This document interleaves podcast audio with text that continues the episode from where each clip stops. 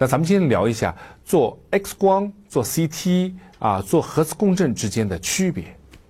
首先，我们从原理上说，X 射线又叫伦琴射线啊，也是个偶然的机会，是吧？伦琴发现，哎，这个手啊，透过 X 光以后成像以后呢，就是一个手的骨骼，哎，我们可以看到了我们手的里面。从此以后呢，这个 X 射线就用到了很多很多的地方。那么医疗上最主要就是我们的影像科、放射科啊，我们可以拍胸片，可以拍骨骼片，可以拍胃肠的片，可以拍乳房的钼靶片，等等等等。但是它有一个问题，它的工作原理是什么呢？就是人体内部的组织的密度不同，所以这个射线穿透的时候，有些穿得透，有些穿不透。比如说我们的肺。被穿透以后，在片子上就是黑的。为什么？因为它没有经过阻挡，啊，所以它可以让我们的这个最后的胶片全部曝光，所以它是黑的。而骨骼呢，它不容易穿透，所以最后在片子上就是白的。但是问题来了，我们的骨骼一根，但是骨骼旁边的肌肉有好多组，在上面呢都是模模糊糊的一片。为什么？它没有办法区分，因为密度差不多。还有呢，比如说我拍个胸片，啊，胸片里包括什么内容啊？包括了肺，肺还有前面的肺、当中的肺、后面的肺，包括了心脏，心脏的前面、心脏的后面，包括了纵隔，包括了气管，包括了食管，这么多东西都在一张片子上面。其实什么？所有的影子前面、后面压缩变成了一张平片。其实它是什么？它是很多很多东西重叠在一起的一张片子，元素太多，我们没有办法分清，所以这时候我们就要想，什么办法可以让我们把这些重叠的东西拉开呢？哎，就像这支笔啊，我们现在拍张片子，啪拍上去以后，一支笔的显像了，就是这么一个影像，前面、后面、上面、下面都压扁了。CT 应运而生什么呢？它是这样，它是这样切。对，横断这样切开以后呢，我们把这个东西切成十段、二十段，啊，每隔一厘米或者零点五厘米切。切完以后呢，我们可以在上面看到，哦，它里面一段一段里面是什么？当然，我们这支铅笔当中只有一个铅笔芯儿，对吧？但是我们人体不一样，这里切下去是肺和心脏，这里切下去是肝脏，后面是肠子，在底下还有盆腔，不一样的地方切出不一样的东西，就马上把人体的各个。部位的组织的这些关系啊，一下就拉开了，我们都可以看得非常的清楚了。这就是 CT。但是问题又来了，我们切的话，如果以一厘米为单位切，切完以后，它是一厘米，那一厘米如果我这个肿瘤是小于一厘米的呢，正好没切到怎么办？好，那我们不要这么切，我们螺旋切。螺旋切。它不是直接的横断切的话，就什么就不会把当中的东西漏掉了，这就叫螺旋 CT，啊，这个发展就已经非常的快速，并且呢也非常的进步了。但是有些地方呢，它的密度差别还是比较小，怎么办？我们再用造影剂啊来提高它的对比度，来显示它的不同。当然，造影剂也有缺点，什么容易过敏。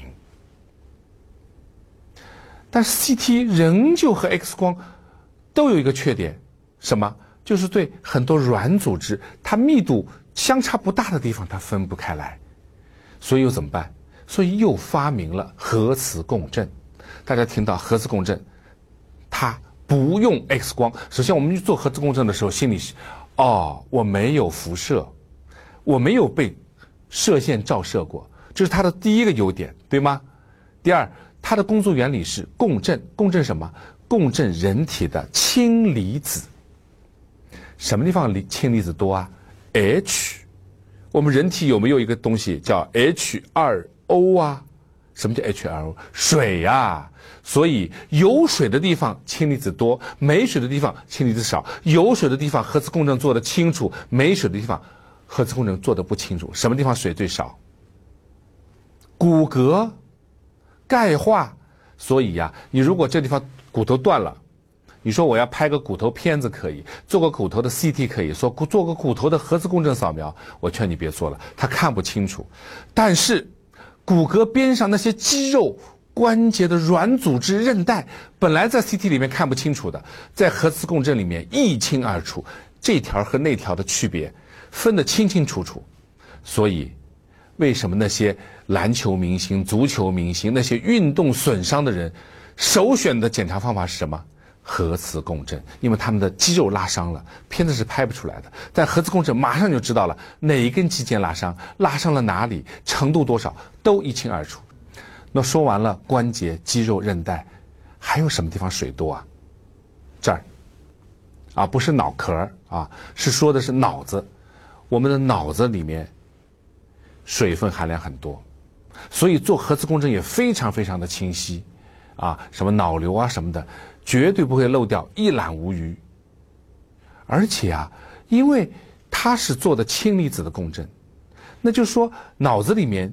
但凡有一点变化，这个变化还没有到影像学可以看得出的地步的时候，仅仅是里面的化学变化了，物理有点变化了，新陈代谢有点变化了，它都可以显现。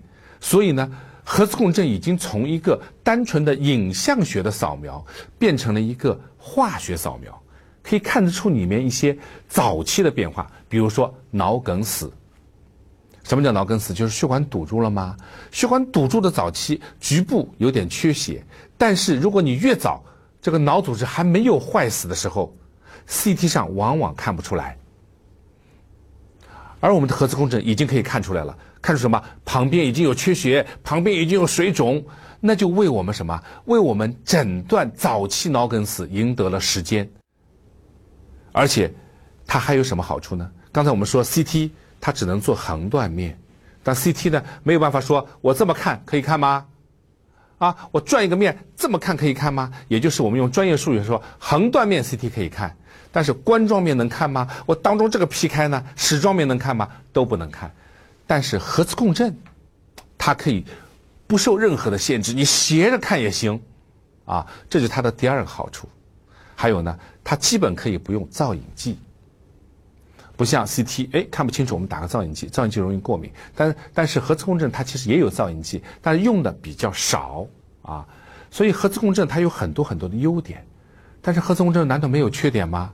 有啊。第一，CT 做得快，核磁共振做得慢，啊，而且做的时候啊，我们会给你一个什么耳塞或者棉花，你个塞在耳朵里，它里面会出来很多机器的怪的声音。有幽闭恐惧症的人不能做，躺在里面吓都吓死啊。还有什么？它的分辨率低，对于那些哎经常要活动跳动的部位，像心脏啊、肺啊，它就显影不清。还有一个不好的地方，核磁共振它用的是磁场啊，那你体内如果有含铁的这些金属的东西进去以后就不行啊。还有我们装起搏器的病人啊，它里面有金属的部分就不行。为什么？第一个，它会吸的它移位。第二个呢，它磁场切割磁力线，它会产热，所以现在各个厂家都在想，哎，我们植入的身体的部分的这些金属能不能铁少一点，其他的不会受磁场干扰的金属多一点，比如说钛，钛就不怕，啊，所以现在起搏器也有抗核磁共振起搏器了，这是技术的发展。但是呢，你体内比如你补了个牙，金属的这些假牙，就会在核磁共振里面产生危险。所以这是也是它的一个受局限的地方啊。我们也开玩笑说，你身体里面不管是手机啊，还是什么磁卡呀，包括你的信用卡呀，什么贵宾卡呀，一概别带进去啊！带进去以后全部消磁，一点用都没了啊！它的磁场非常的强大。当然还有一个缺点是贵啊。所以呢，这时候呢，CT 又发展了。其实 CT CT 它的 X 光。扫描以外，它一个很大的辅助系统——计算机。当计算机的科学进行革命、进行发展的时候，它的技术就会发展。所以现在 CT 不但可以做横断面，我可以计算机通过它的扫描，因为它扫描越来越薄嘛，信息越来越多嘛，它直接三维重建，哎，它可以看立体的啦，啊，所以 CT 又在发展。最后总结一下，如果你是想看骨骼。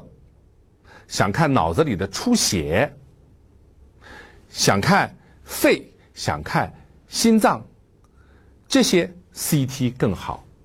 如果你想看的是脑子里的各种其他的病变，除了出血以外，包括缺血脑梗死和脑瘤啊，包括肌肉、关节、韧带，包括内脏的很多器官啊，这些都是核磁共振好。所以有些时候啊，医生让你做了 CT 以后再去做核磁共振，不是说他没有想法啊，不是说他盲目的开，他是有比较的，因为有些部分核磁共振更好，有些部分 CT 更好。好，今天我们就聊到这儿，我们下次再聊。